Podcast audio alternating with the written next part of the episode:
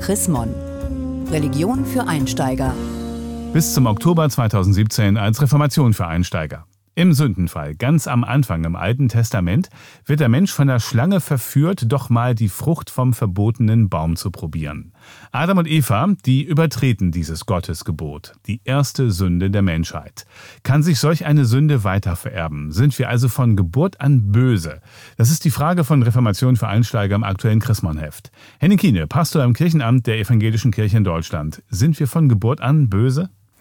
Also ein entschiedenes Jein, weil wir auf der einen Seite natürlich als Gottes Geschöpfe nicht böse sind. Gott hat uns als gute Menschen geschaffen.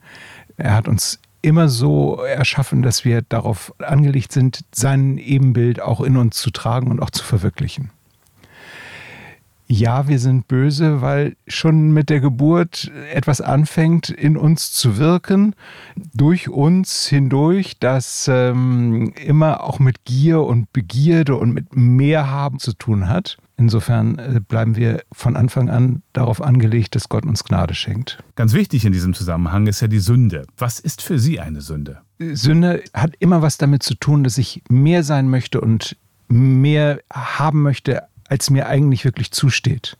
Das fängt schon im Paradies an. Da ist ein einziger Baum, der ist nur verboten zwischen Millionen von Bäumen, von denen dürften Adam und Eva essen. Und genau diesen einen Baum, diese eine Ausnahme, die übertreten sie. Da sind zwei Brüder am Anfang der Bibel, sie heißen Kain und Abel. Einer erschlägt den anderen, weil sie meinen, sie seien 50 Prozent zu viel. Es gibt immer so eine Begierde danach, sein zu wollen, was man eigentlich nicht ist. Und man kann vielleicht auch auf diesem Hintergrund sagen, es ist vielleicht letztlich die Begierde danach, so zu sein, wie Gott selbst ist.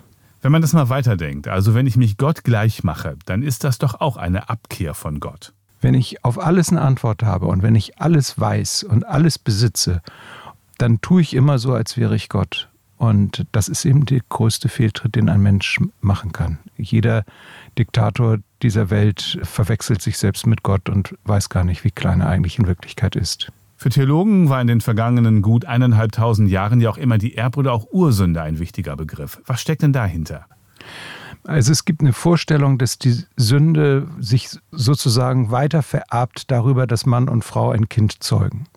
So vererbt sich die Sünde von einer Generation zur nächsten hin. Das ist so ein Sinnbild für auch die Missgunst gegenüber allem Wollüstigen und so, was es im christlichen Glauben ja auch geben könnte. Dadurch ist auch die Sexualität sehr schnell mit einem Makel behaftet worden. Die Reformation hat den Begriff Erbsünde neu gefüllt und hat es gelöst von diesem Vererben hin dazu, dass ein Mensch eben in seiner Grundanlage so ist, wie er eigentlich und so handelt, wie er eigentlich nicht handeln sollte. Nämlich als ein Wesen, das Fehltritte macht, das immer auf Gottes Gnade angewiesen ist, das als Geschöpf Gottes nur davon lebt, dass Gott fortwährend mit seiner Gnade diesen Menschen neu erschafft. Ich gehe abends in eine Kneipe, esse eine Currywurst und trinke ein paar Bier dazu und sage, Mensch, da habe ich aber wieder mal gesündigt. Hat das wirklich was mit Sünde zu tun? Das ist natürlich eine nette Redewendung, die nutzt man dann in, in Flensburg. Die Leute sagen so Sünde, äh, wenn etwas nicht so richtig läuft und so ist, wie es sein sollte.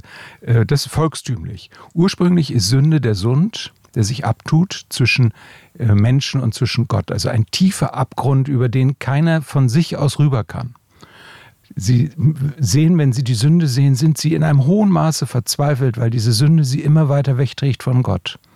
Und nun ist Gottes, der mit seiner Gnade eine Brücke baut über diesen Sund und dich durch seine Gnade zu sich zieht. Diesen Sund, den finden wir ja im Deutschen immer wieder, gerade im Norden, zum Beispiel in Stralsund.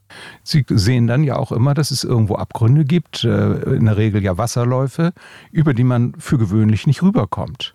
Und wenn Sie auf der anderen Seite stehen und rübergucken, haben Sie einen Begriff davon, wie weit Sie von Gott entfernt sind und dass Sie diesen Sund nicht selbst überwinden können. Auf der einen Seite ist der Mensch, er ist Geschöpf Gottes, und auf der anderen Seite handelt der Mensch und er handelt oftmals nicht als Geschöpf Gottes.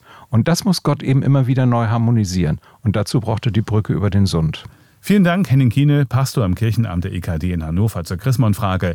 Sind wir von Geburt an böse? Haben Sie Fragen oder Anregungen? Dann schreiben Sie uns unter leserbriefe.chrismon.de. Mehr Informationen unter www.chrismon.de